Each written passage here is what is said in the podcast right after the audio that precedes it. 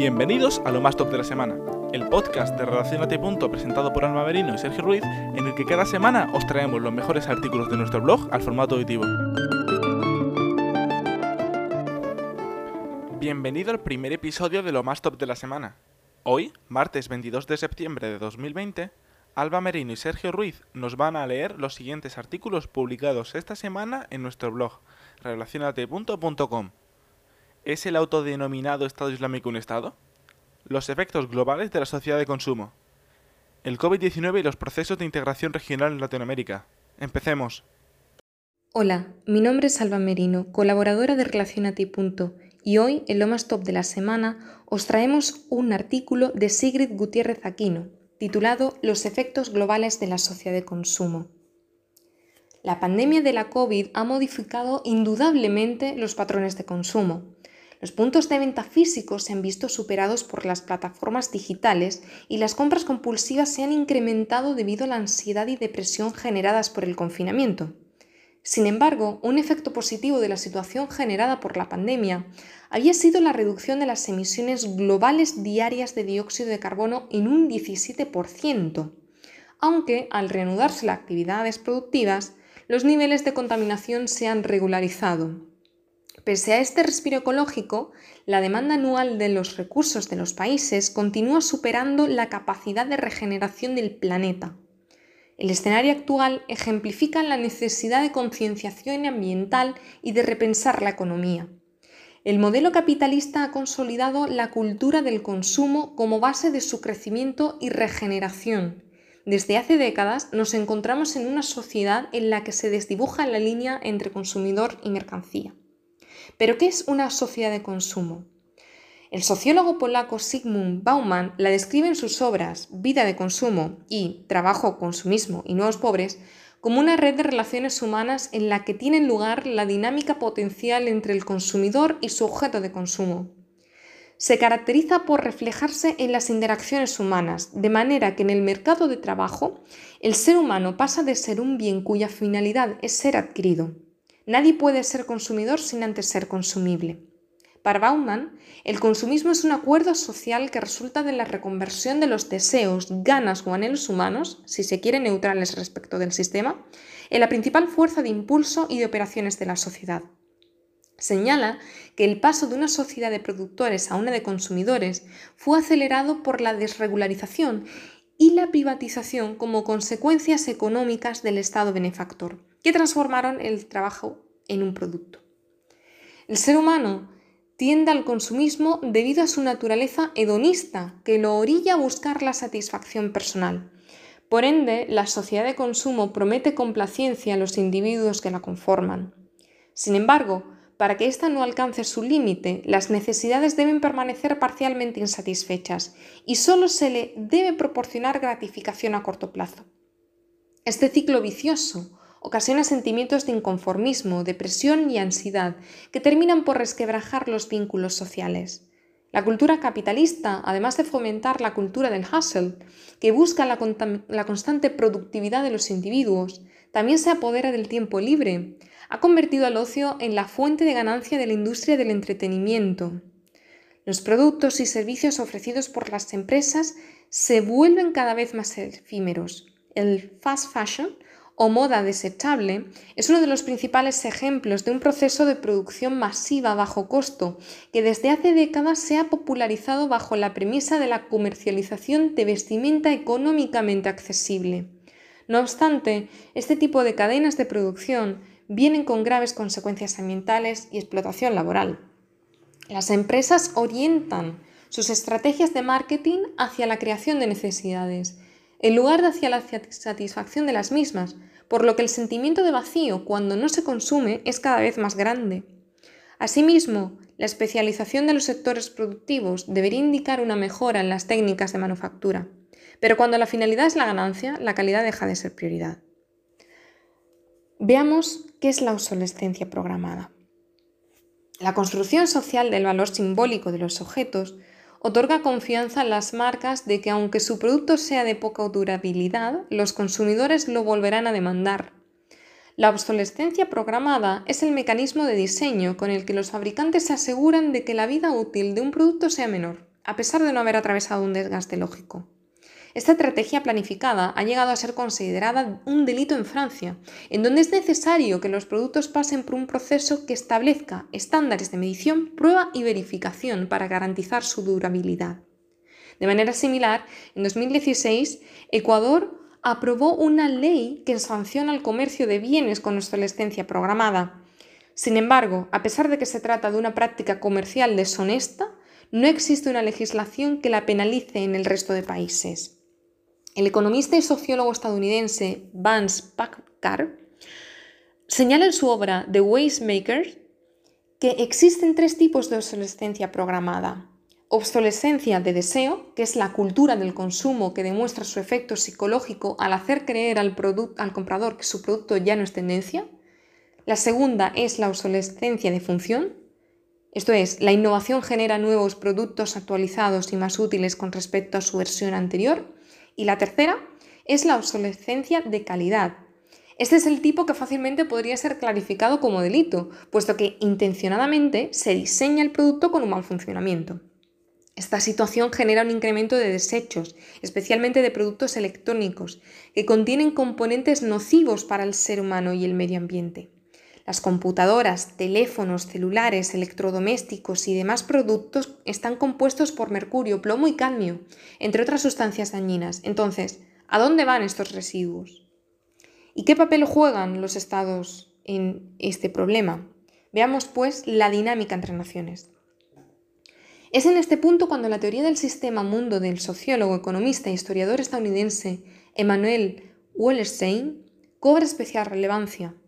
Este enfoque analiza las relaciones políticas, económicas y social-cultural entre las naciones de tal manera que describe la existencia de un centro conformado por los países industrializados, una semiperiferia con un nivel medio de autonomía y una periferia subordinada a las dos primeras.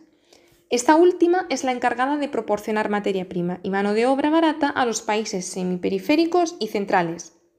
Para las empresas capitalistas de los países avanzados es conveniente optar por la deslocalización de la producción, es decir, les resulta más beneficioso en términos económicos y políticos trasladar sus centros productivos a países periféricos, en los que los costes de producción son menores, al igual que las restricciones ambientales.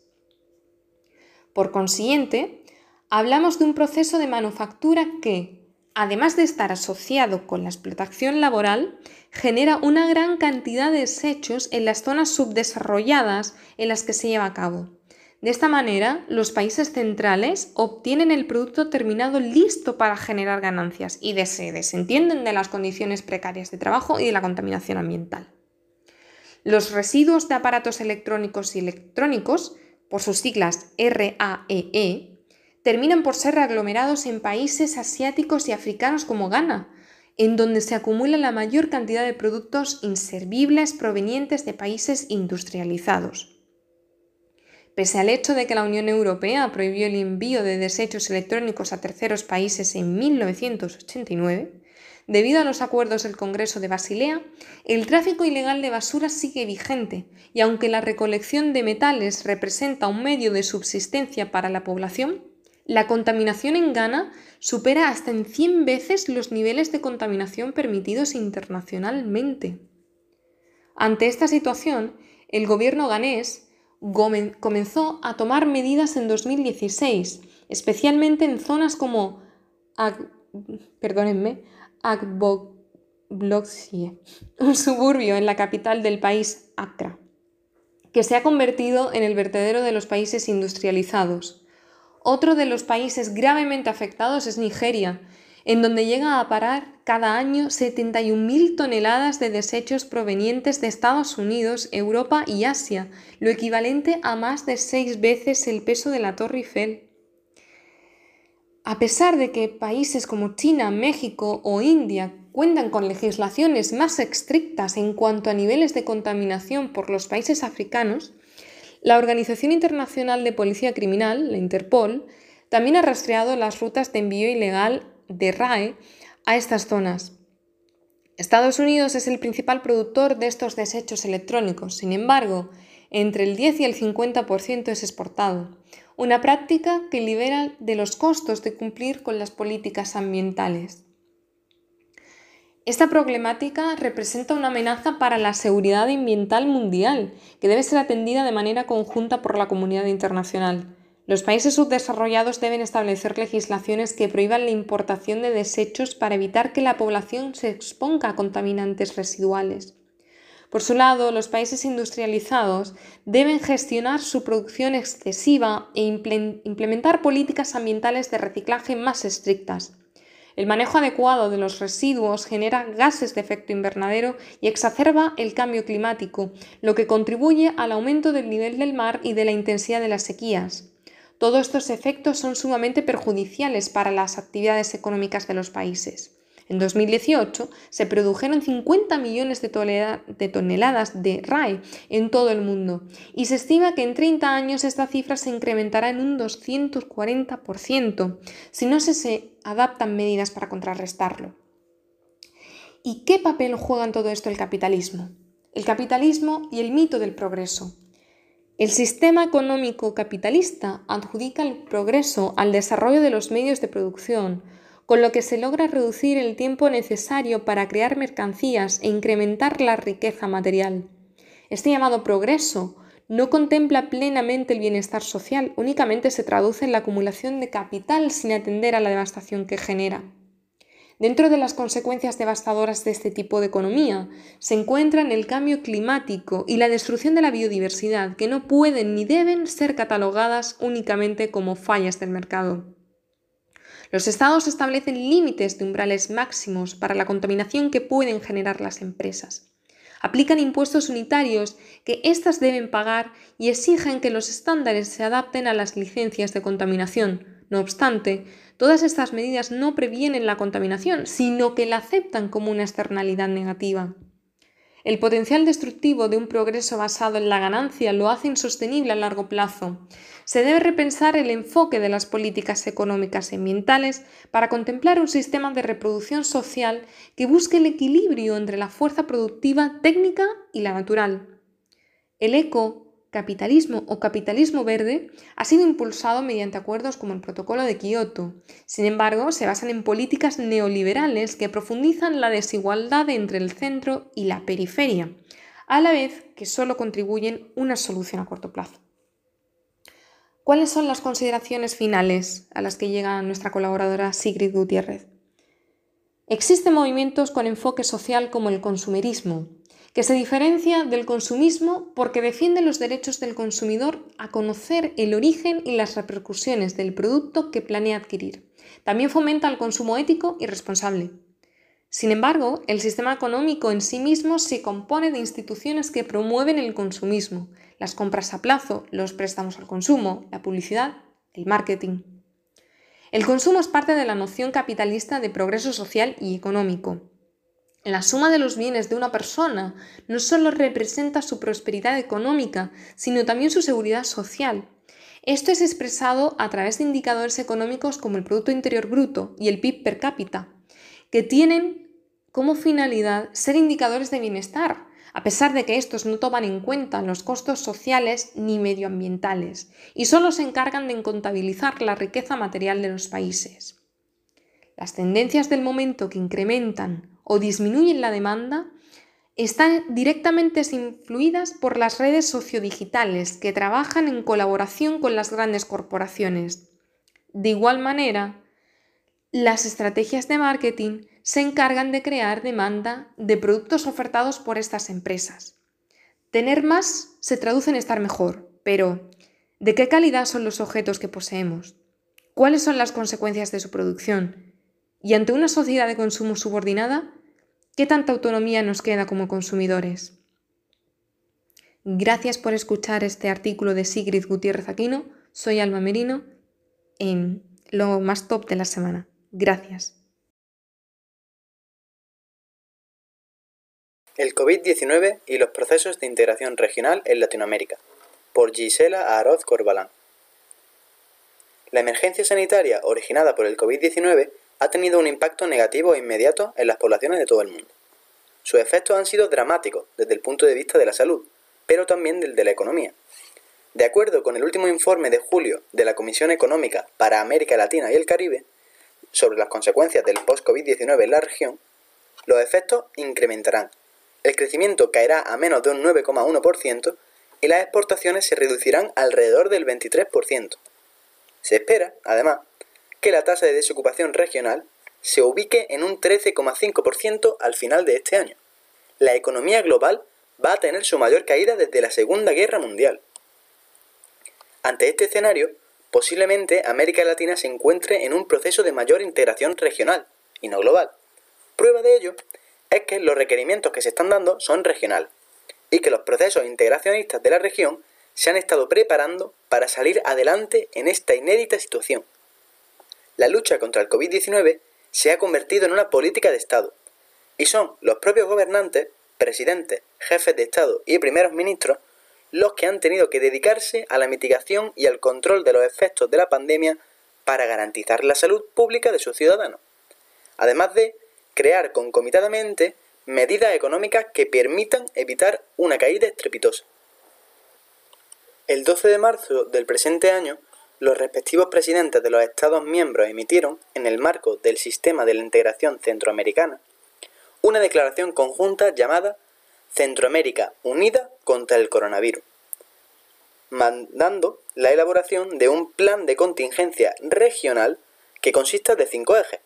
Salud y riesgo, que buscan complementar los esfuerzos nacionales ante el COVID-19, finanzas y comercio, que buscan implementar medidas robustas para, para enfrentar los inminentes efectos económicos negativos, pero también para reactivar la economía conforme vaya creciendo la pandemia seguridad, justicia y mitigación, que busca que en todos estos sectores se incorporen medidas de bioseguridad para enfrentar este virus. Y dos ejes estratégicos como el de comunicación estratégica, que busca sistematizar y difundir información oportuna y de forma articulada para la población sobre lo que se está haciendo para combatir la pandemia. Y el de gestión y cooperación, que busca conseguir los recursos económicos a través del Banco Central Interamericano. Por su parte, la comunidad andina aprobó una decisión para facilitar el comercio intracomunitario, promoviendo la digitalización y los procedimientos para acelerar la agenda digital andina, y haciendo que los costos, los tiempos operacionales y los niveles de contacto se redujesen. En este contexto, la Asociación Latinoamericana de Integración, para ayudar en esta lucha y seguir impulsando las ruedas de negocio en formato virtual, creó e instaló en su portal una nueva herramienta informática para facilitar los encuentros entre empresas proveedoras y compradoras, que decidiesen registrarse para comerciar productos relacionados con la salud en base a una lista que fue elaborada por la Organización Mundial de la Salud junto con la Organización Mundial de Aduana.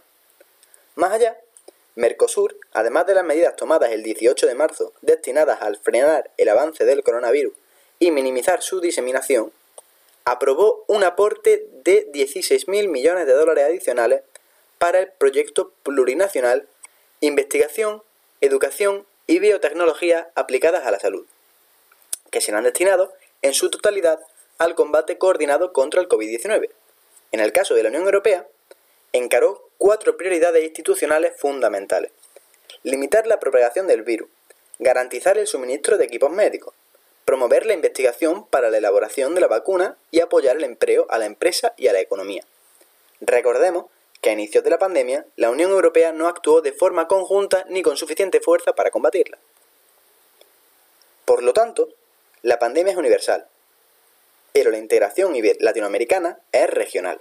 Es decir, la pandemia será tratada desde nuestros estados y mecanismos de integración, los estados son una figura política de grado superior en la evolución institucional de la humanidad, no solo por la paz de Westfalia, sino porque, actualmente, los responsables, en definitiva, de colocar en el circuito de las decisiones aquellas representaciones políticas que le han sido discutidas. El Estado ha sido revalorizado por la pandemia. A la integración hay que devolverle esa atención con la realidad, esa relación con la sociedad, esa aproximación a los temas y a los seres humanos para que la integración deje de ser un modelo político y se convierta en un modelo social. Ese es el gran desafío de los mecanismos de integración de nuestra versión y de otra. Las pandemias per se son destructivas, aunque se supone que con medidas restrictivas se puede llegar a paliar el golpe para que las recuperaciones económicas sean más rápidas. Esta teoría rompe con la dicotomía salud versus economía. En su mayoría, los procesos de integración en América Latina tienen algún mecanismo de ayuda en materia de salud, un activo singular de las relaciones internacionales y particularmente de la comunidad andina, que desde 1971 cuenta con el Organismo Andino de Salud Convenio Hipólito Unahue, institución que coordina y apoya las acciones que realizan los países miembros, individual o colectivamente, para la mejora de la salud de sus pueblos. Este año, el Organismo Andino de la Salud ha organizado cuatro reuniones a nivel ministerial con funcionarios de los Estados miembros especializados en la gestión del COVID-19, los cuatro integrantes de la comunidad andina, más Venezuela y Chile. Los procesos de integración de la región latinoamericana no están exentos de una realidad compleja desde antaño. Detenernos solo en la pandemia o en la pospandemia quizá nos hace olvidarnos de las crisis de los procesos de integración ya sufridos, o mejor dicho, de los desafíos que nos llevan acompañando décadas.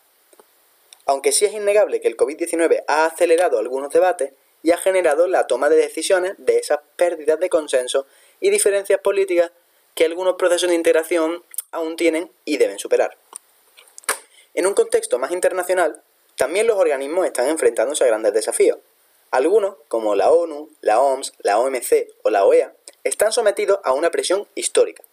Recordemos que tanto sobre el tablero internacional también está presente la puja por el liderazgo internacional de China y Estados Unidos, actores clave en los procesos de integración de América Latina que deben consensuar en mínimo cuestiones como la tecnología 5G. Los procesos de integración deben cumplir un rol cada vez más flexible, superando las trabas políticas, aspecto central en el avance de la integración latinoamericana. De no llegar a coincidir en puntos estratégicos, no se podrá avanzar. En el caso de Melcosur, que no es supranacional, la inserción se considera a través de los mecanismos de integración, es decir, modificar la agenda para incluir la alimentaria y la de la salud, impulsando una política agrícola común. Latinoamérica es una región productora con capacidad para exportar. De crear un fondo agrario que ayude a lograr precios justos para productores y consumidores en la región, se podrán reducir y eliminar los excedentes. De esta forma, se alcanzará una agricultura mucho más competitiva y sostenible, y se dará la oportunidad de invertir en campos como los de la economía agropecuaria.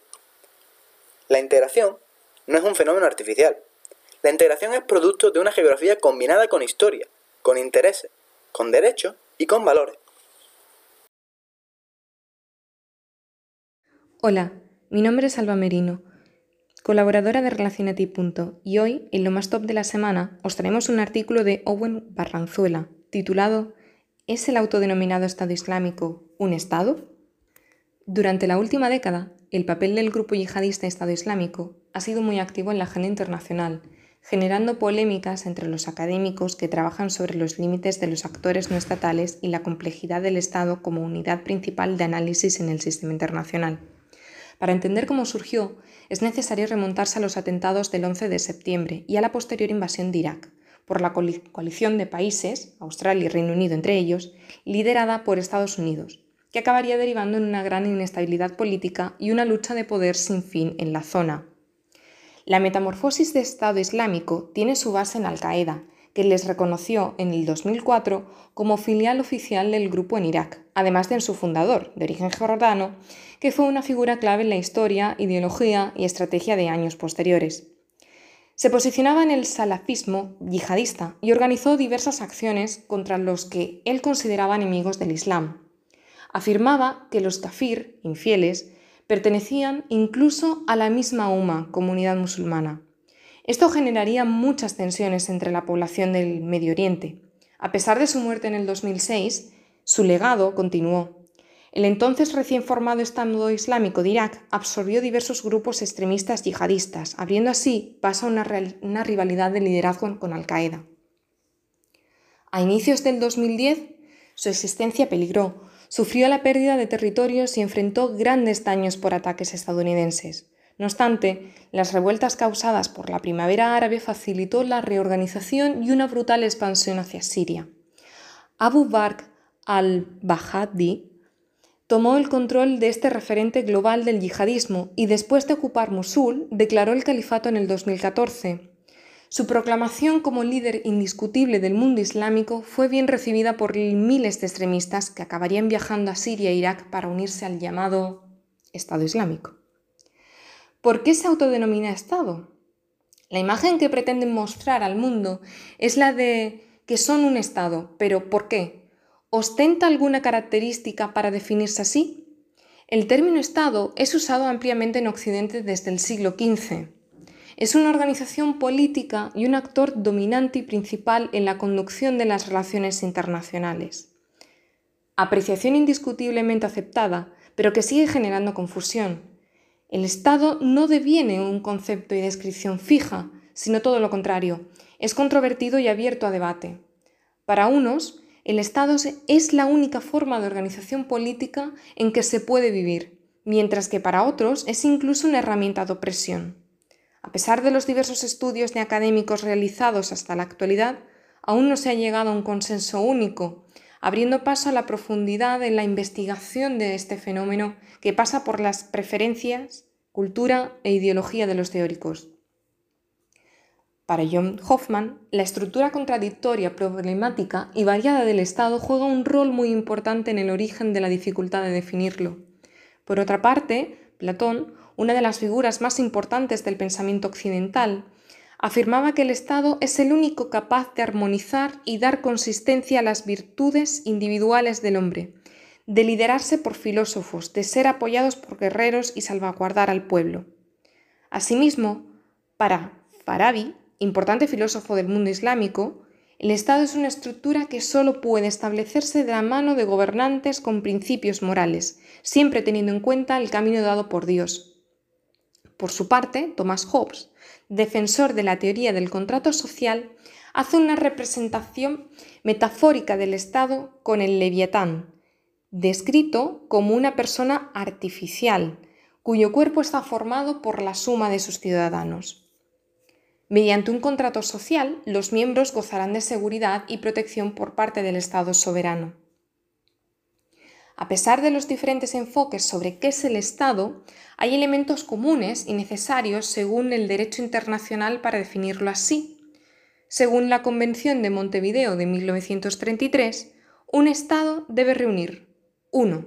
Una población permanente, 2. Un territorio determinado, 3. Un gobierno y cuatro, la capacidad de entrar en relaciones con los demás estados, es decir, que sea reconocido como tal por la comunidad internacional. ¿Cumple el ISIS alguno de estos requisitos? Veamos.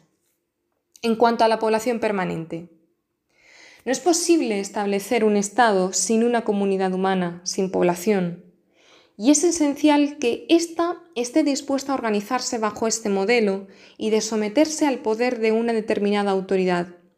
En la mayoría de los casos, la población comparte vínculos religiosos, raciales y culturales. Al declarar el califato, el Estado Islámico buscó una sociedad homogénea, unida por el deseo de vivir bajo la supuesta auténtica y pura autoridad islámica. Al ser ocupados, los territorios de Siria e Irak, su pueblo no tuvo plena capacidad de decidir. Unos eligieron si quedarse o no, otros no tuvieron la opción. Algunos se adhirieron al Daesh por coacción y otros voluntariamente.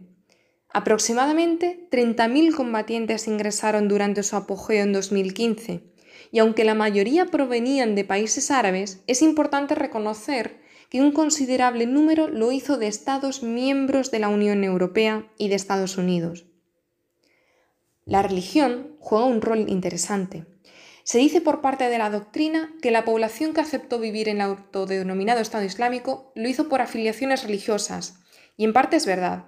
Muchos musulmanes conservadores no creen en la separación religión-Estado y aceptan la ley islámica como la única capaz de garantizarles una vida ordenada. Sin embargo, también existe otro motivo. El anuncio del califato se hizo a una población azotada desde siempre por la destrucción de las guerras, que con esta proclamación se sintió segura y decidió aceptarlo.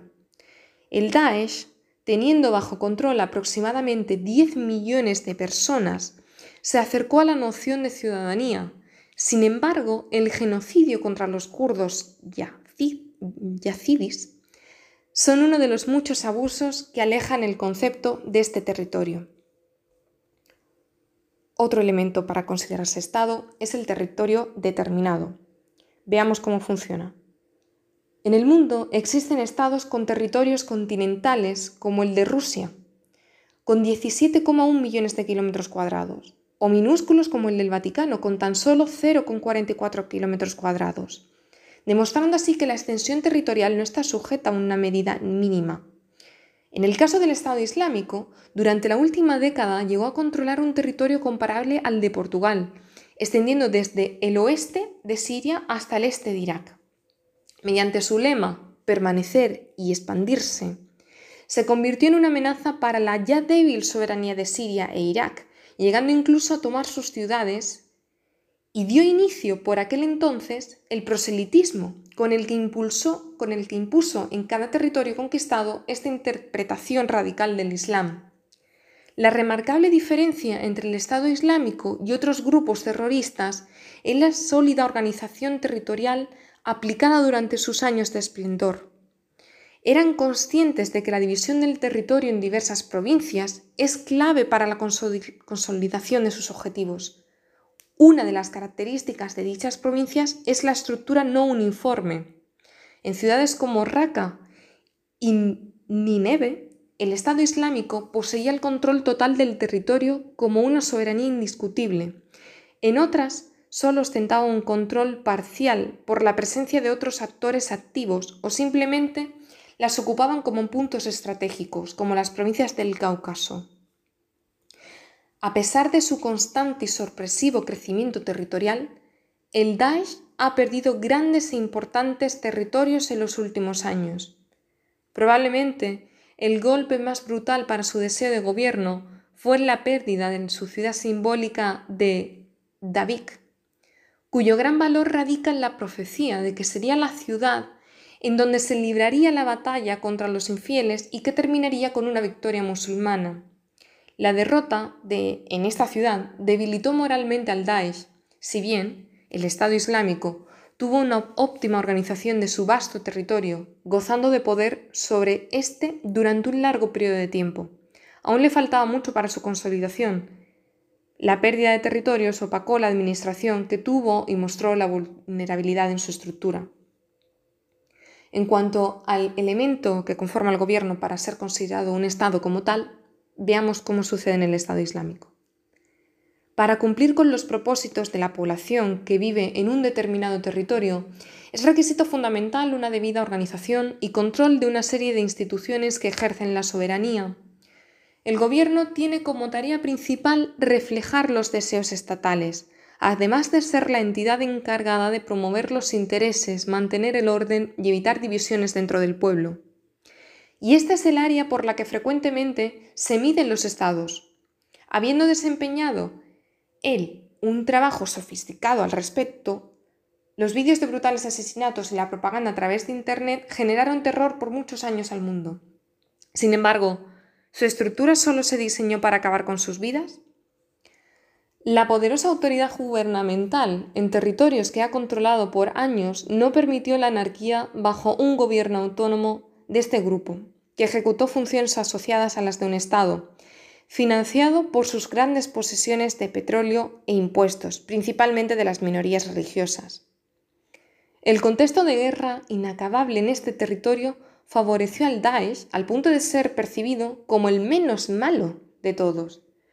Priorizó la creación de programas y servicios a favor de la población, ganando a corto plazo la simpatía del pueblo, independientemente de la ideología. Y no les bastó con eso, sino que construyeron infraestructuras como presas de agua y repararon plantas eléctricas, lo que generó una gran dependencia a la población. Otra pieza clave fue la creación de un sistema jurídico basado en una interpretación populista y radical de la ley islámica. Prometieron que volverían a los días del profeta Mohammed a través del cumplimiento de las leyes. No hay mejor ley que la de Alá. Su legislación se encargaba de aplicar penas sobre delitos que, según ellos, aparecen en el Corán como la amputación de las manos por robo, la lapidación o la pena de muerte por adulterio, homosexualidad o blasfemia a Alá y su profeta, entre otros delitos. Es importante incidir que gran parte de la población considera estos castigos como efectivos. En cuanto al elemento la gestión de las relaciones con nuestros estados, vemos cómo opera en el Estado Islámico. El Estado debe ser capaz de restablecer relaciones con los estados del sistema internacional con el objetivo de garantizar su seguridad de poderes externos y fortalecer la continuidad de su existencia. Para el Daesh, esto ha sido un área de poco o nada interés. Desde un principio rechazaron rotundamente el orden mundial. Para ellos, las actuales fronteras no tienen fundamentos islámicos en lo absoluto, por lo que consideran las fronteras como creación colonial de Occidente. No olvidemos que su entendimiento de califato no solo abarca los países con mayoría musulmana, sino que buscan imponer un único gobierno mundial musulmán regido por el califa y la ley islámica. Sin embargo, a pesar de su deficiente desempeño, ha logrado ser partícipe de procesos internacionales de manera directa. Sus vastas reservas de petróleo han sido exportadas, Además, la adquisición de armamento para la protección y defensa de sus territorios es, un tema que involucra de manera polémica a otros estados. Por ejemplo, se sabe que el 20% de los cohetes antiblindados del Daesh en Irak y Siria fueron fabricados en la Unión Europea, lo que indica el desarrollo de un comercio internacional de estados con el Estado Islámico. Al inicio nos preguntábamos si es el ISIS si tenía algún resquicio que lo asemejase a un Estado. Concluimos ahora que, ni en sus días con más prosperidad, el autoproclamado califato se acercó a ser uno. Categorizar al Estado Islámico de Irak y el Levante, o, o EI, como pasó a autodenominarse, no es tan sencillo como parece, aunque para muchos es una simple organización terrorista como Al-Qaeda, llena de fanáticos religiosos, los territorios que conquistó durante la última década, administrados por su gobernanza, nunca antes vista en este tipo de grupos, nos demuestran que su intención de formar un Estado iba en serio. Su, presupuesto, envidiable por muchos otros países, adquirido a través de impuestos y el comercio del petróleo, aumentó la hostilidad hacia los débiles gobiernos de la región, ganando poco a poco legitimidad y estableciéndose como una alternativa viable para la población. Sin embargo, la guerra contra decenas de países fue una prueba de fuego que no obtuvieron resultados positivos. Sufrieron grandes pérdidas de territorio y grandes bajas de soldados que debilitó su poder militar. Además, se quedaron sin su califa, quien se quitó la vida con un chaleco explosivo en octubre del 2019 tras una operación de los Estados Unidos. Sin la presencia de su miembro más poderoso, la formación de su ansiado califato no sería posible. Su sueño de formar un Estado duró poco, no tuvieron el poder suficiente para garantizar su supervivencia.